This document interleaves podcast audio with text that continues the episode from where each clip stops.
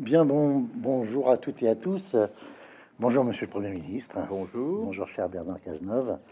Nous avons la, la, j'ai la chance et l'honneur de vous avoir sur scène à, à Station Ozone de la librairie Mola euh, euh, aujourd'hui pour euh, échanger et présenter ce livre que je, que je montre, mais qui est également sur la petite table. Bernard Cazeneuve, Le sens de notre nation, entretien au pluriel avec François Bazin chez Stock. Et euh, euh, vous avez publié euh, en 2017 chez le même éditeur un, livre intitulé Chaque jour compte, qui raconte, qui donne une trace de votre passage à Matignon hein, entre décembre euh, 2016 et mai 2017, et puis un, un premier tome, même si c'est pas exactement comme cela, puisque à l'épreuve de la violence, Beauvau, avril 2014, décembre 2015, n'était pas un livre d'entretien, c'était une narration en 2019.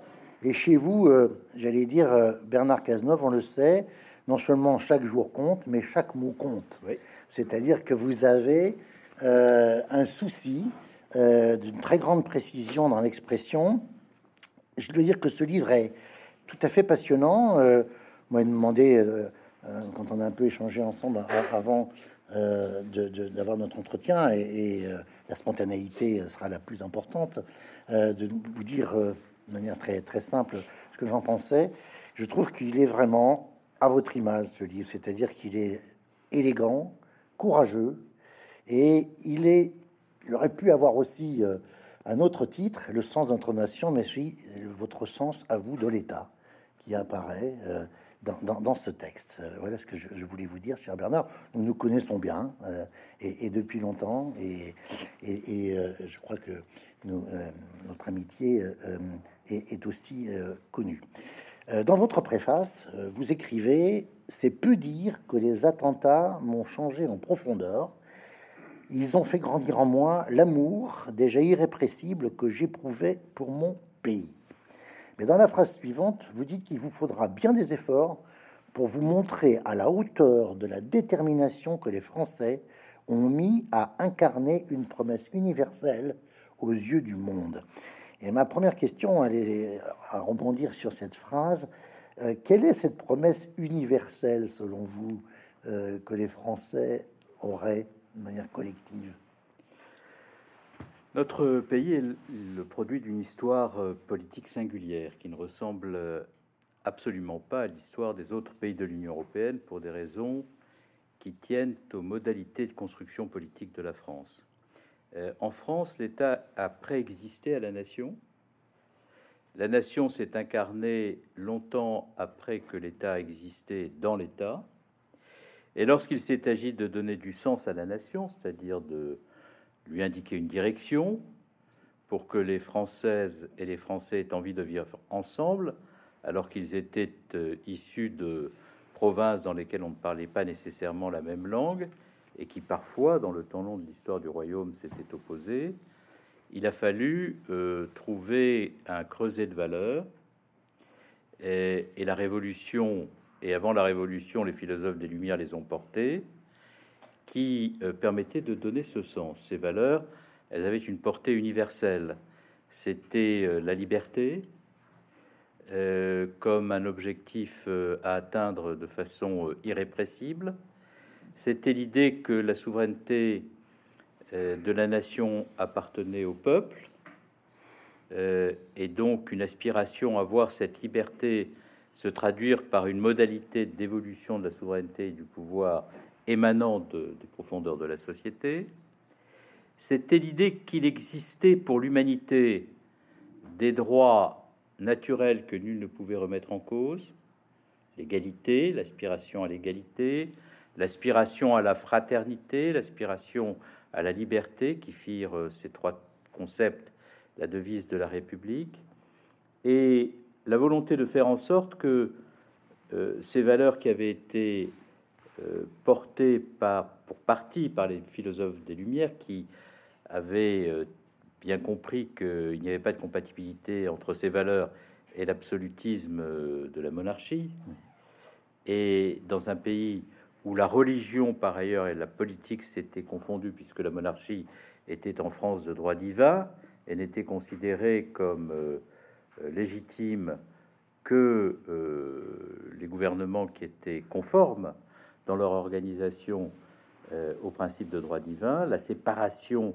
du religieux et du politique a été très vite une aspiration de ceux qui aspiraient à la liberté, et cela s'est aussi traduit à un moment donné de l'histoire de notre pays par une aspiration profonde à la laïcité. Donc toutes ces valeurs dont je viens de parler, qui sont les valeurs de la République, ont été euh, portées par le peuple français comme une ambition universelle, bien avant que la République ne fût portée sur les fonds baptismaux, et comme une ambition révolutionnaire, comme euh, le discours que les peuples du monde avaient appris à aimer de la France, pour reprendre l'expression utilisée par euh, François Mitterrand le soir de sa victoire en 1981, quand évoquant ce que signifie son avènement au pouvoir, il parle du discours, du retour du discours que les peuples du monde ont appris à aimer de la France, le discours que les peuples du monde ont appris à aimer d'elle, puisque, mmh, mmh, mmh. comme président de la République, euh, à l'instant élu, il euh, se fait le porte-parole de ce pays.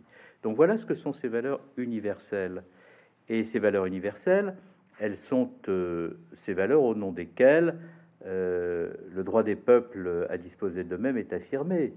Et ce n'est pas un hasard si l'unité allemande et l'unité italienne se font au terme d'une guerre qui a vu tomber un régime qui avait euh, divorcé des principes républicains, je parle du Second Empire, et que la guerre avait réussi mmh. à vaincre avec une formidable aspiration du droit des peuples à disposer d'eux-mêmes. Et euh, c'est ce droit des peuples à disposer d'eux-mêmes qui a euh, longtemps présidé au positionnement politique et diplomatique de la France dans le monde et de ses dirigeants. De la même manière, la, façon dont nous avons porté l'ambition de laïcité partout, la, la, théocratie maintenait dans les fers les populations euh, parfois euh, opprimées par la confusion du, politique et du religieux, est, fut un engagement français, y compris récemment. Lorsque François Hollande, que vous avez reçu il y a de cela quelque temps, décide d'engager la France euh, au Mali euh, en 2013, ce n'est pas contrairement à ce que prétend Monsieur Mélenchon pour y déclencher la guerre, mais c'est parce que les Maliens sont sous le risque du totalitarisme islamiste et le islamisme est, un totalitarisme. Et à ce moment-là, François Hollande décide d'engager l'armée française pour éviter que la totalité du Mali ne tombe sous le joug des islamistes. Donc, ces, valeurs universelles, c'est tout cela. Ce sont aussi euh, euh, ces valeurs universelles qui conduisent Jean Jaurès à tomber au Café du Croissant à la fin de juillet 1914 parce qu'il ne veut pas de la guerre. Ce sont ces valeurs universelles, je les imagine évoquées dans le dialogue euh, que vous retrouverez dans une très belle pièce qui a été écrite par Jean-Noël Jeannet entre Mendel et Blum lorsqu'ils sont retenus par euh, euh, les milices allemandes avant que Mendel ne soit assassiné par, par ces milices. Euh, donc ce sont toutes ces valeurs qui ont animé les républicains. Je dis cela parce qu'il y a peut-être, bien entendu, je suis conscient des sondages, donc je peux penser qu'il y a entre 2 et 3% de socialistes dans cette salle si cette salle est composée conformément à ce que m'indiquent les sondages. Mais il y en a peut-être plus, sait-on jamais. Et en tous les cas, même s'il n'y a pas que des socialistes dans cette salle, je le souhaite aussi d'ailleurs grandement, parce que je n'ai pas écrit ce, livre que pour eux, même si j'ai écrit ce livre en pensant à l'histoire euh, de cette famille politique, euh, il y a dans cette salle des républicains qui, ont en partage ces valeurs, qui sont attachés et qui savent à quel point euh, elles ont du prix. Alors, d'une certaine façon, vous faites la transition avec ma, deuxième question, puisque je prolonge, je continue la, lecture de votre de, votre préface, vous énoncez non pas les valeurs universelles des Français, mais un certain nombre de vos croyances à vous. La possibilité d'une pensée exigeante en dehors des modes, la vitalité républicaine, vous venez d'en parler, une nation comme une totalité avec des droits et des devoirs, le progrès, la science, la croissance de la production, à condition qu'elle soit sûre, l'investissement dans la réindustrialisation de notre pays et les atouts de nos territoires pour réduire les inégalités, de parler de nouveau à ceux qui ne votent plus. Euh, je ce matin, euh, le petit entretien que vous avez accordé au talentueux euh, Benoît Lasserre, hein, dans Sud-Ouest, vous dites la gauche n'assume plus son héritage. La gauche souffre-t-elle, selon vous, d'une crise de croyance ou d'une crise de confiance Bon, d'abord, il faut ne pas parler que de la gauche, non pas pour ne pas parler d'elle du tout. J'ai bien compris que la question que vous me posez concerne la gauche et je vais y répondre. Mais je voudrais parler de la France et de son paysage politique dévasté. Parce que jamais une campagne présidentielle n'aura été aussi abaissée, effondrée que la campagne à laquelle nous assistons. Euh, et quelle que soit la sensibilité politique que l'on peut avoir, euh, et j'ai vu lorsque j'étais ministre de l'Intérieur et que nous avons été confrontés à ces terribles attentats de sublimes, magnifiques, ardents républicains venus de toutes les sensibilités, de tous les camps.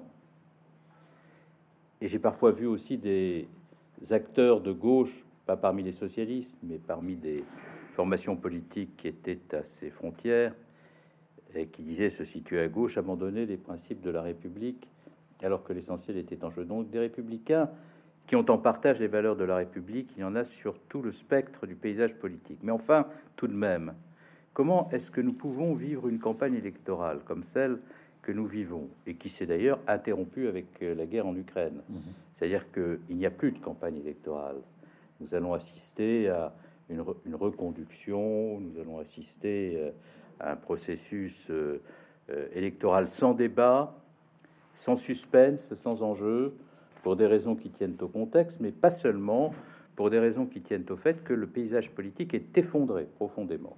Une extrême droite qui, en France, à travers ses différents candidats, représente plus de 30% des intentions de vote. Certes, les sondages ne sont pas les suffrages, mais c'est une indication. Et parmi ces 30%, il y a des responsables politiques qui sont capables de dire, dans un pays dont l'administration s'est égarée au moment de la Seconde Guerre mondiale, que le régime de Vichy ne mériterait pas le sort qui lui est réservé dans les livres d'histoire, au motif qu'il aurait livré simplement aux nazis des juifs étrangers en épargnant des juifs français.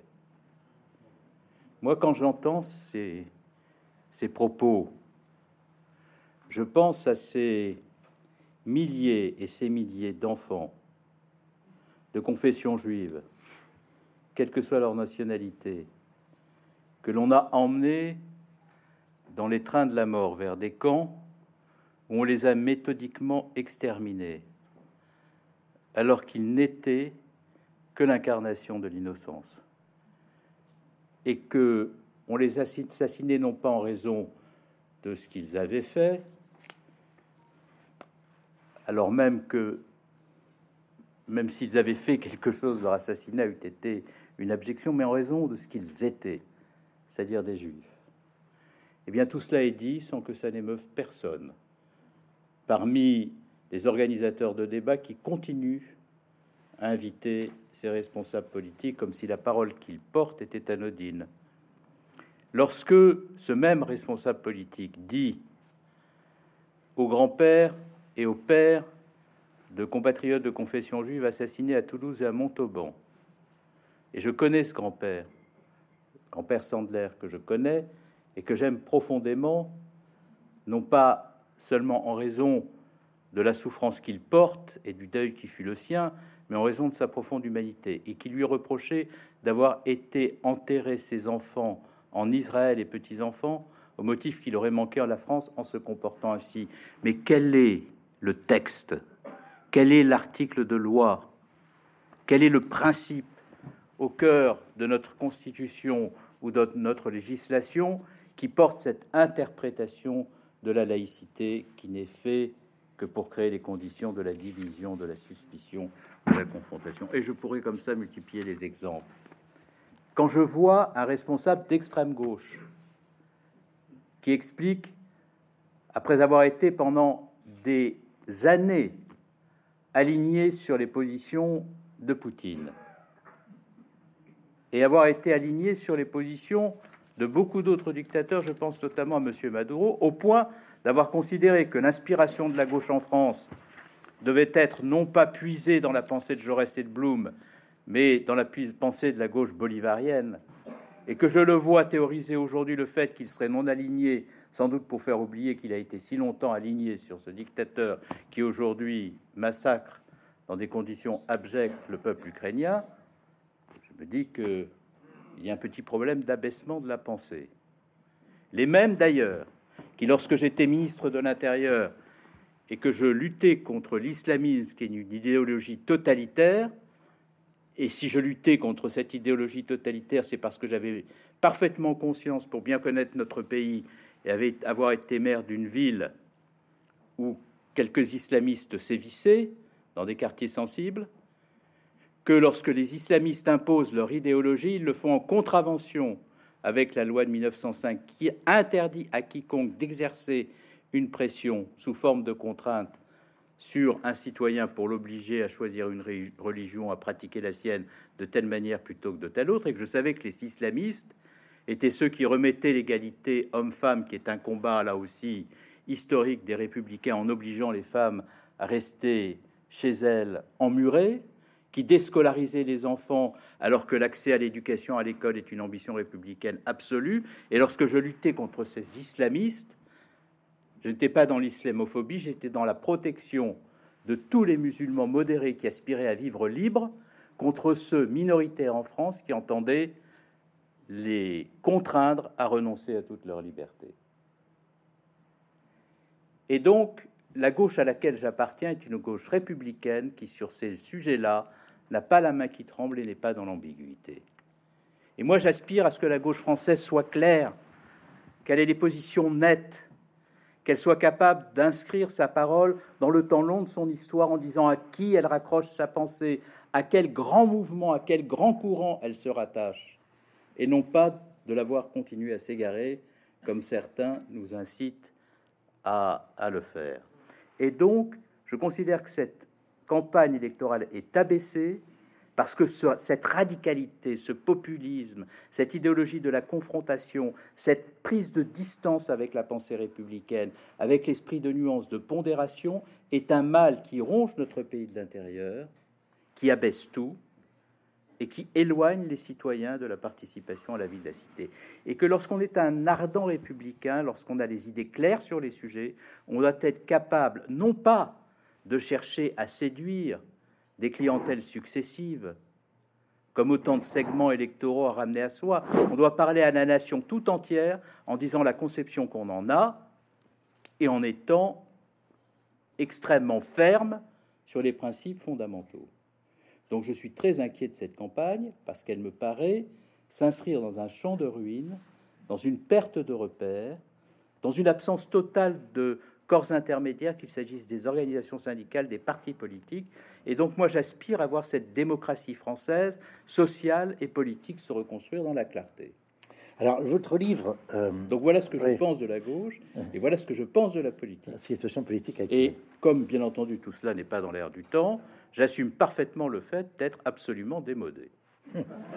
Euh, alors, euh, ce qui n'est pas, au moins si on en croit euh, François Bazin, hein, qui, est votre euh, intervieweur, je, précise d'ailleurs que les questions de François Bazin sont, sont souvent bousculantes. Hein. il, vous, il, vous, il vous sollicite. Hein, euh... dire qu'il m'agace. Oui.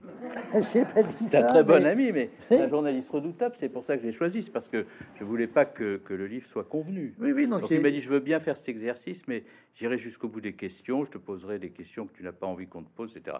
Je dis mais c'est exactement la raison pour laquelle je te demande de le faire. Alors contrat rempli. Euh, je, je, cite euh, François Bazin. C'est dans le chaudron de l'année 2016 qu'il appelle l'année terrible euh, de cette année, donc 2016, qu'on bouillonnait jusqu'à un point d'incandescence rarement atteint des problèmes, des questions, des défis qui sont devenus le quotidien de tout gouvernement. Alors, il y a un premier, il y a un chapitre, premier chapitre qui, est tout à fait intéressant, c'est la question du débat sur le projet de loi de déchéance de nationalité. On se souvient que sur alors des ressortissants binationaux ayant commis des actes terroristes sur notre territoire et vous dites en substance, page 33, s'il fallait faire des concessions à l'opposition pour défendre le pacte républicain, la déchéance de la nationalité m'apparaissait comme le plus mauvais des moyens. Je vous cite Bernard intégralement. Mais vous répondez aussi à François Bazin que vous savez pas qui a soufflé cette idée à François Hollande. Alors, je ne sais pas si la mémoire vous est revenue euh, depuis, la, depuis la publication du, livre, euh, mais qu'est-ce que vous avez dit au président de la République de votre position sur ce point? Parce que ça va m'amener une autre question après sur votre liberté de parole. Mais d'abord, c'est pas une affaire qui a quelque chose à voir avec l'amnésie. ni avec l'amnistie, ni avec l'amnistie. Hein. Non, non, du tout. J'ai une très très bonne mémoire. J'en doute pas. Et si j'avais su, euh, comme par quel dispositif tout cela s'était euh, euh, organisé, je l'aurais dit. Ce que j'ai ressenti à ce moment-là, c'est que le président de la République, et je comprenais d'ailleurs parfaitement cela, souhaitait, après les attentats de janvier 2015 qui avaient constitué un véritable traumatisme sur l'opinion publique française, puisque l'assassinat des journalistes, des policiers, nos compatriotes de confession juive dans l'épicerie Père Cachère avait témoignait déjà d'une volonté par la violence la plus grande, euh, venant d'individus euh, endoctrinés et prêts aux actes les plus barbares, de porter atteinte à la liberté d'expression, à la liberté de culte et à la liberté tout court incarnée par ceux qui, dans notre pays, je m'empresse de le dire, portent euh, l'uniforme et à travers l'uniforme incarnent les principes de l'état de droit et donc l'attachement de la nation tout entière à la liberté. Il y avait en novembre 2015 une deuxième vague d'attentats, beaucoup plus violents dans leur modalité mmh, mmh. et beaucoup plus traumatisants pour l'opinion parce que il ne s'agissait pas de toucher là des journalistes euh, parce que leur stylo incarnait euh, l'impertinence euh, et parfois l'insolence. Il ne s'agissait pas de tuer certains de nos compatriotes en raison de leur appartenance religieuse. Il s'agissait de tuer indifféremment nos concitoyens pour s'attaquer à un mode de vie, à un amour de la liberté, à une manière de vivre ensemble, faite de la liberté d'aller dans les lieux de culture, de partager ensemble une relation faite d'altérité, l'altérité étant une valeur là aussi profondément humaine et absolument humaniste. Et à partir de ce moment-là, le président de la République est dans le souci de faire en sorte qu'après la grande manifestation du 11 janvier 2015, où les Français avaient montré leur volonté euh, de voir la République demeurer debout malgré la violence qu'elle subissait, nous ne pouvions pas refaire la manifestation du 11 janvier. Et donc l'idée que, euh, à ce moment-là, nous avons, c'est de réunir euh, le Parlement au Congrès, et que le président s'adresse au Congrès représentant la nation dans son unité, son indivisibilité, pour dire au Congrès, voilà l'analyse que j'ai du contexte et voilà ce que je prends comme décision pour faire en sorte que la France soit absolument protégée de tous les risques qui se présentent à elle. Et à ce moment-là, la volonté du président de la République, et je le comprends très bien, c'est de faire en sorte que ce pacte républicain repose sur un compromis politique fort entre la majorité et l'opposition. Et le thème de la déchéance m'apparaît mauvais. Pourquoi? Parce que nous n'avons pas besoin de constitutionnaliser la déchéance de la nationalité pour faire des déchéances si on estime nécessaire d'en faire. J'en avais d'ailleurs fait six de déchéance de nationalité avant les attentats de novembre 2015. Je n'avais pas à l'égard de la déchéance de la nationalité de prévention, contrairement à certains autres euh, responsables de gauche, j'avais fait des déchéances de la nationalité, mais je ne voulais pas que euh, on puisse euh, constitutionnaliser euh, ce principe parce que ça posait le problème de la différence entre les binationaux et les autres. Ça, je ne voulais pas le faire. Je pensais mmh. que c'était un, un poison lent. Je pensais par ailleurs que la droite demanderait au président de la République de s'engager dans cette voie, mais non pas avec la volonté qui animait le président Hollande d'unité nationale sincère, mais avec la volonté de fracturer la gauche et de retirer sous le tapis du président de la République, sous les pieds du président de la République, le tapis, au moment où les choses deviendraient difficiles. C'est exactement ce qui s'est passé. C'est-à-dire, c'était un piège. Et, et donc, très vite, j'ai exprimé au président de la République le fait que cette affaire m'apparaissait comme mauvaise et piégeante, et qu'il était souhaitable euh, de ne pas persévérer. Alors, il y avait plusieurs manières de ne pas persévérer. La première manière, c'était de faire passer au Conseil d'État le message que l'analyse du gouvernement, que le Conseil d'État pouvait partager ou pas, mais il n'est pas interdit de lui faire part de notre analyse, était que nous n'avions pas besoin de constitutionnaliser la déchéance pour en faire, et que la déchéance de nationalité pouvait être disjointe.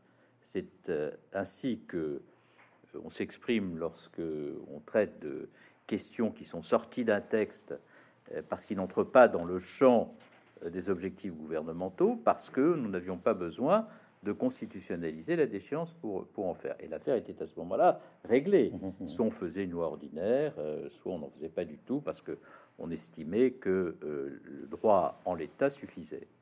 Mais à ce moment-là, je n'ai pas été, euh, ça ne s'est pas passé comme ça. Puis, euh, euh, à un moment donné, j'ai dit plus nettement au président de la République ce que j'en pensais. Le lendemain, le Figaro a fait part du fait que j'aurais pu convaincre le président de la République de renoncer à la mesure. Et à ce moment-là, il y a eu tout un débat au sein du gouvernement, et notamment une prise de position du Premier ministre que je comprenais d'ailleurs, hein, que le Premier ministre était Manuel Valls s'était préoccupé que le renoncement du président de la République à une euh, annonce qu'il avait faite puisse apparaître comme euh, une forme euh, de, faiblesse, de l'État. Oui, mm. ou d'indétermination. Bon, donc c'est autour de cela que le, que le débat s'est cristallisé. Mais je pense, avec le recul, ce que je pensais à ce moment-là, c'est-à-dire que c'était une erreur. Alors, c'est intéressant parce qu'on voit, d'ailleurs, vous venez, vous venez aussi de l'évoquer, euh, dans votre livre, vous parlez d'une relation qui s'est peu à peu établie entre le président de la République et son Premier ministre, et vous dites que vous n'avez pas voulu vous y immiscer dans cette relation. Vous considérez que vous avez commis dans cette décision de ne pas euh, constituer ce qu'on pourrait appeler dans un terme moderne un trouble, c'est-à-dire un ménage à trois, euh, vous, une erreur dont vous mesurerez la portée bien plus tard. Je vous cite encore Bernard Cazeneuve. Dans, le livre, il y a un, témoignage de l'intérieur, c'est le cas de le dire, hein, puisque vous étiez à Beauvau, de cette relation qu'on appelle, qu'on appelait jadis quand nous étions étudiants l'un et l'autre, euh, la question de la diarchie au sommet de l'État, dans cette relation très particulière sous la Ve République entre le président et son premier ministre. Vous, on a le sentiment que vous assistez à cette relation et euh, vous, comprenez que ça va mal finir d'une certaine façon. Non, je, non, non ce n'est pas mon sentiment. Mon sentiment, c'est qu'il y a des tensions entre eux. Non, enfin, il y a des tensions à l'intérieur du gouvernement. Il y a également Christiane Taubira qui mmh. a son positionnement. Euh, euh, il y a Emmanuel Macron qui a le sien. Euh, Dans une autre perspective. oui, chacun a sa perspective. Mmh. Et, et, le fait que chacun ait sa perspective dans un contexte où nous ne devrions en avoir qu'une, me gêne. Parce que moi, je considère que l'exercice de l'État quand on est ministre, c'est de faire le mieux possible ce que le président de la République nous a confié, avec le souci de l'intérêt général et rien d'autre.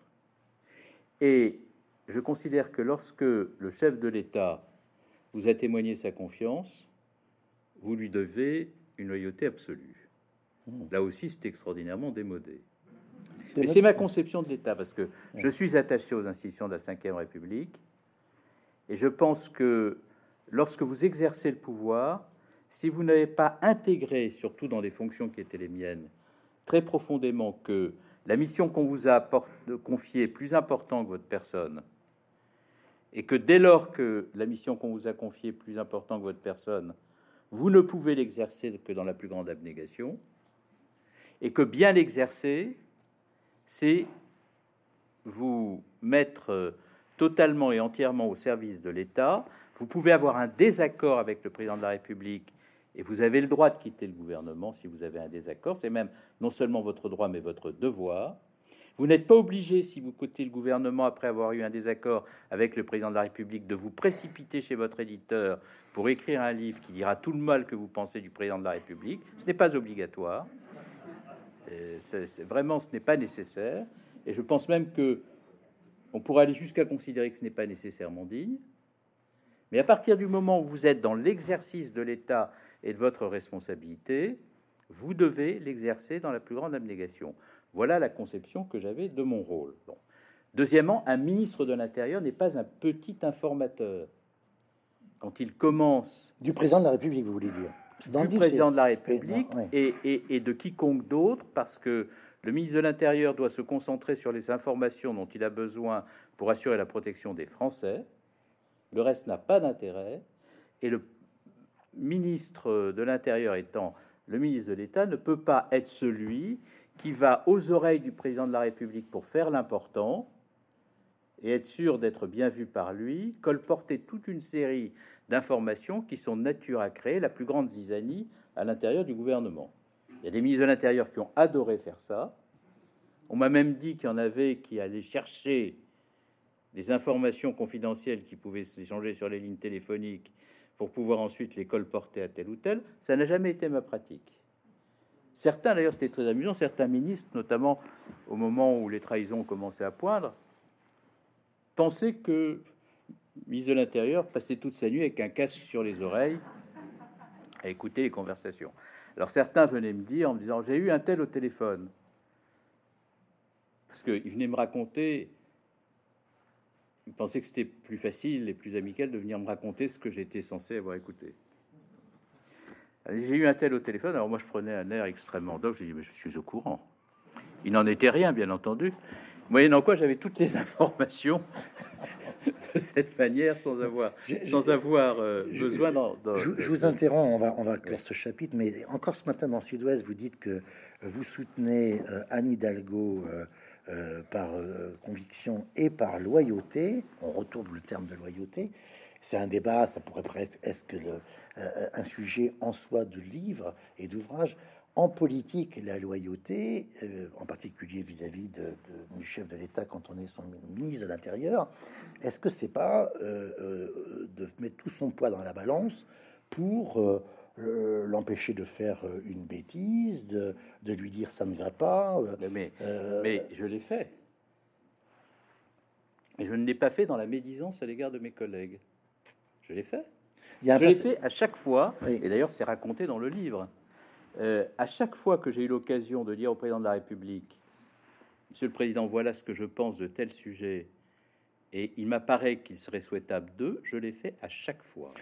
Mais je ne l'ai jamais fait en euh, abaissant euh, mes collègues, en disant sur mes collègues des choses que je n'avais pas à dire parce que le, le ministre de l'Intérieur, comme tout membre du gouvernement, ne peut pas être quelqu'un euh, qui communique avec le président de la République en mobilisant ne serait-ce qu'un peu la malveillance. Je, enfin, je, considère que constitutionnellement, institutionnellement, au regard de ce que sont les exigences de l'État, ce n'est pas concevable.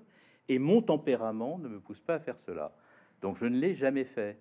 Euh, et d'ailleurs, je n'ai jamais donné mon avis au président de la République sur euh, aucun de mes collègues sauf lorsque le président de la République, à un moment donné, m'a demandé ce que je pouvais penser de telle ou telle situation. Et à ce moment-là, dans le secret de nos échanges, je le lui ai dit. Mais il y a par exemple, fait part. Il, y a, par exemple un, passage qui est très intéressant, qui, correspond d'ailleurs un peu à la, fin de ce chapitre sur la, question de la déchéance de, nationalité.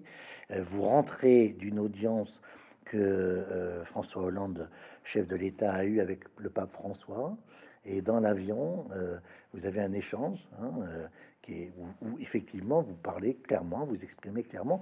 Et puis il y a d'autres moments, par exemple quand il s'agit d'éventuellement de, entre guillemets de virer le préfet de Nice après les terribles, le terrible attentat de juillet 2016, vous dites si on peut tout à fait euh, éventuellement envisager de, déplacer le préfet, mais il faudra chercher aussi un ministre de l'Intérieur en même temps, car je n'accepterai pas. Voilà. Hein. Donc on voit quand même que vous, à plusieurs reprises, que vous mettez euh, votre, votre influence euh, dans, la balance. il y a ce texte. Je, oui. Je, dis au président de la République ce que, enfin, j'essaie d'exercer ma mission de ministre en raison de la conception que j'ai de l'État. Hein, le sens de la nation, le sens de l'État, c'est ce qui a, constitué ma boussole. Et moi, je ne considère pas que la politique soit une affaire pour soi-même, euh, que la politique soit euh, un jeu de combinaison, d'intrigue, destiné à se frayer un chemin pour soi-même.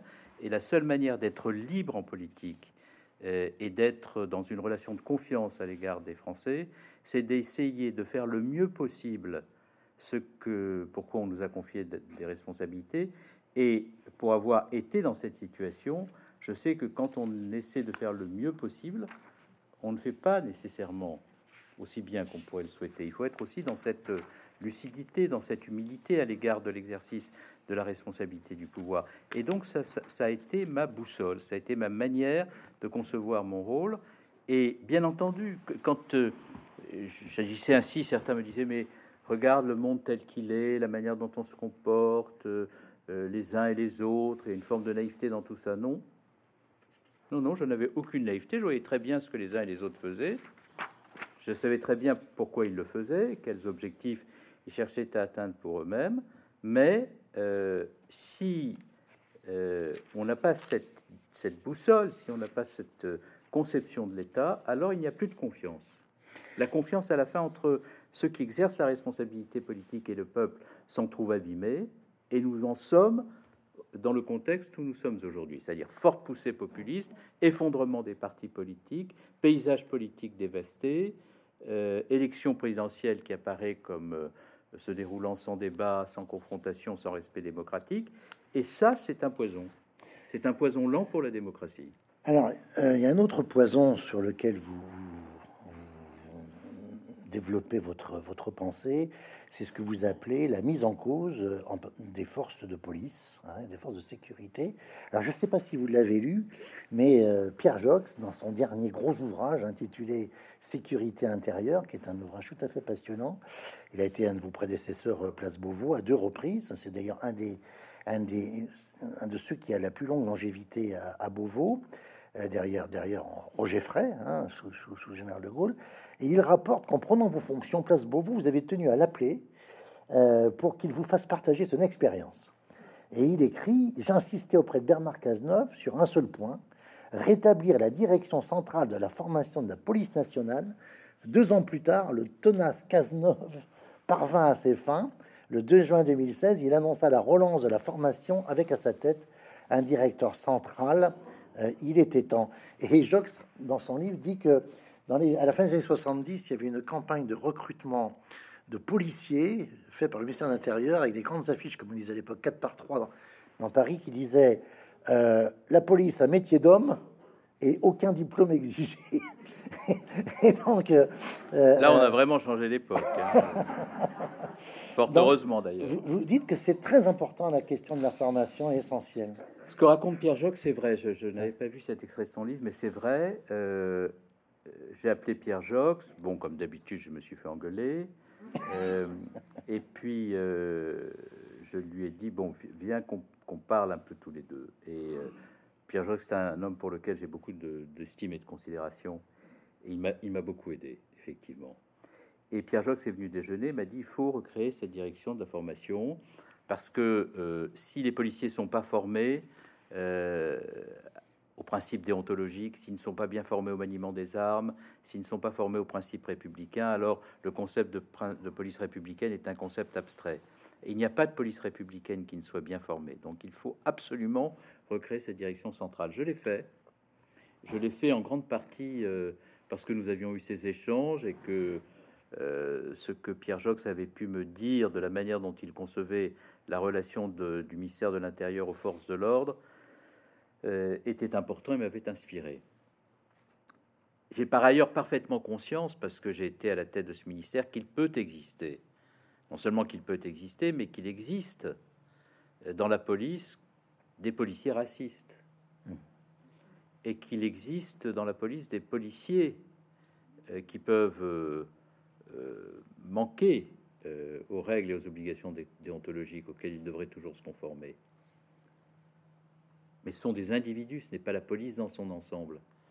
Euh, il est faux de dire que la police comme institution est organisée tout entière avec des instructions pour ce faire, pour que les discriminations prospèrent, pour que les contrôles aux faciès soient organisés, pour que la violence s'exerce à l'égard de ceux qui manifestent ici, qui, sont euh, dans tel ou tel quartier en situation de rébellion ou de révolte.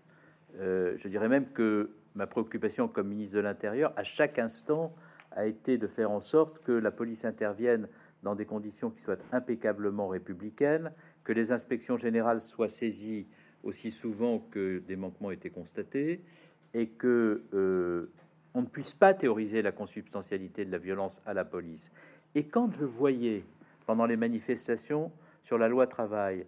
Des affiches posées à proximité de l'épicerie hypercachère où j'avais vu les policiers du RAID et de la BRI intervenir en prenant tous les risques pour sauver des vies, et que sur ces affiches posées par des formations d'extrême gauche, des groupes violents, étaient inscrits les policiers ont c'est là qu'il faut tirer, avec une silhouette de policier, et que je voyais certains responsables de gauche parlementaires théoriser la consubstantialité de la violence à la police, aller expliquer que le ministre de l'Intérieur, le préfet de police de Paris, avait donné des instructions de répression pour faire en sorte que euh, il y ait des incidents et que sur la base de ces incidents on puisse, etc. Ça m'indignait parce que je voyais très bien que ces acteurs politiques qui développaient cela non seulement mentaient, puisque moi je savais les instructions que j'avais données, et j'aurais d'ailleurs été particulièrement heureux que le Parlement créa une commission d'enquête parlementaire en demandant l'ensemble des documents émanant du ministère de l'Intérieur pour constater quels ordres avaient été donnés. C'était possible, nous les aurions déclassifiés. D'ailleurs, si une commission d'enquête parlementaire faisait cela, on se rendrait compte du décalage qui existe entre ces propos qui ont été tenus et la réalité. Mais surtout, en tenant ces propos, on envoyait à des milliers, des millions de jeunes et de Français qui manifestaient, c'était bien leur droit, le message que l'appareil d'État tout entier était organisé pour réprimer ceux qui manifestaient, alors que l'appareil d'État tout entier était organisé, alors même qu'il y avait la menace terroriste, alors même qu'il y avait la crise migratoire, alors même que nous, étions confrontés à mille défis, pour que la liberté de la manifestation ne soit jamais remise en cause.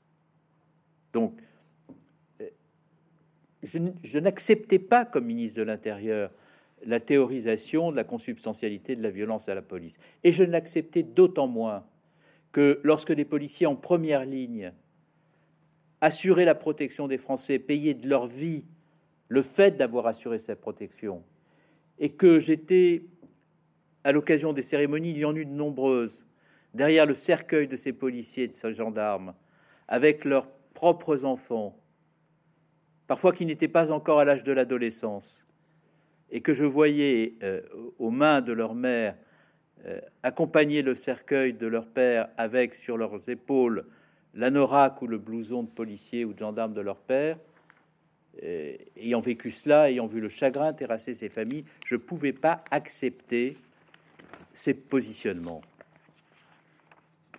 Et donc, euh, oui, je, je, l'ai exprimé à plusieurs reprises et, et je le réexprime devant vous avec la même netteté que celle qui m'a conduit sur ces sujets à m'exprimer déjà, parce que être républicain et de gauche, ce n'est pas prendre ses postures, c'est être capable aussi de dire que les policiers et les gendarmes assurent la protection des Français, le respect des principes de l'état de droit, c'est dire aussi qu'il peut y avoir des manquements, qu'il y en a, et que lorsqu'il en survient, il faut être implacable dans euh, les sanctions qu'on applique à ceux qui ont manqué à leurs obligations déontologiques. C'est ça, être républicain sur ces sujets qui sont des sujets extraordinairement sensibles, où la manipulation des faits peut conduire à augmenter considérablement les tensions pour organiser dans la République la confrontation la plus grande. Alors, il va falloir qu'on arrête d'échanger, euh, cher Bernard Cazeneuve, parce que la salle et le public présent va être amené à vous poser quelques questions.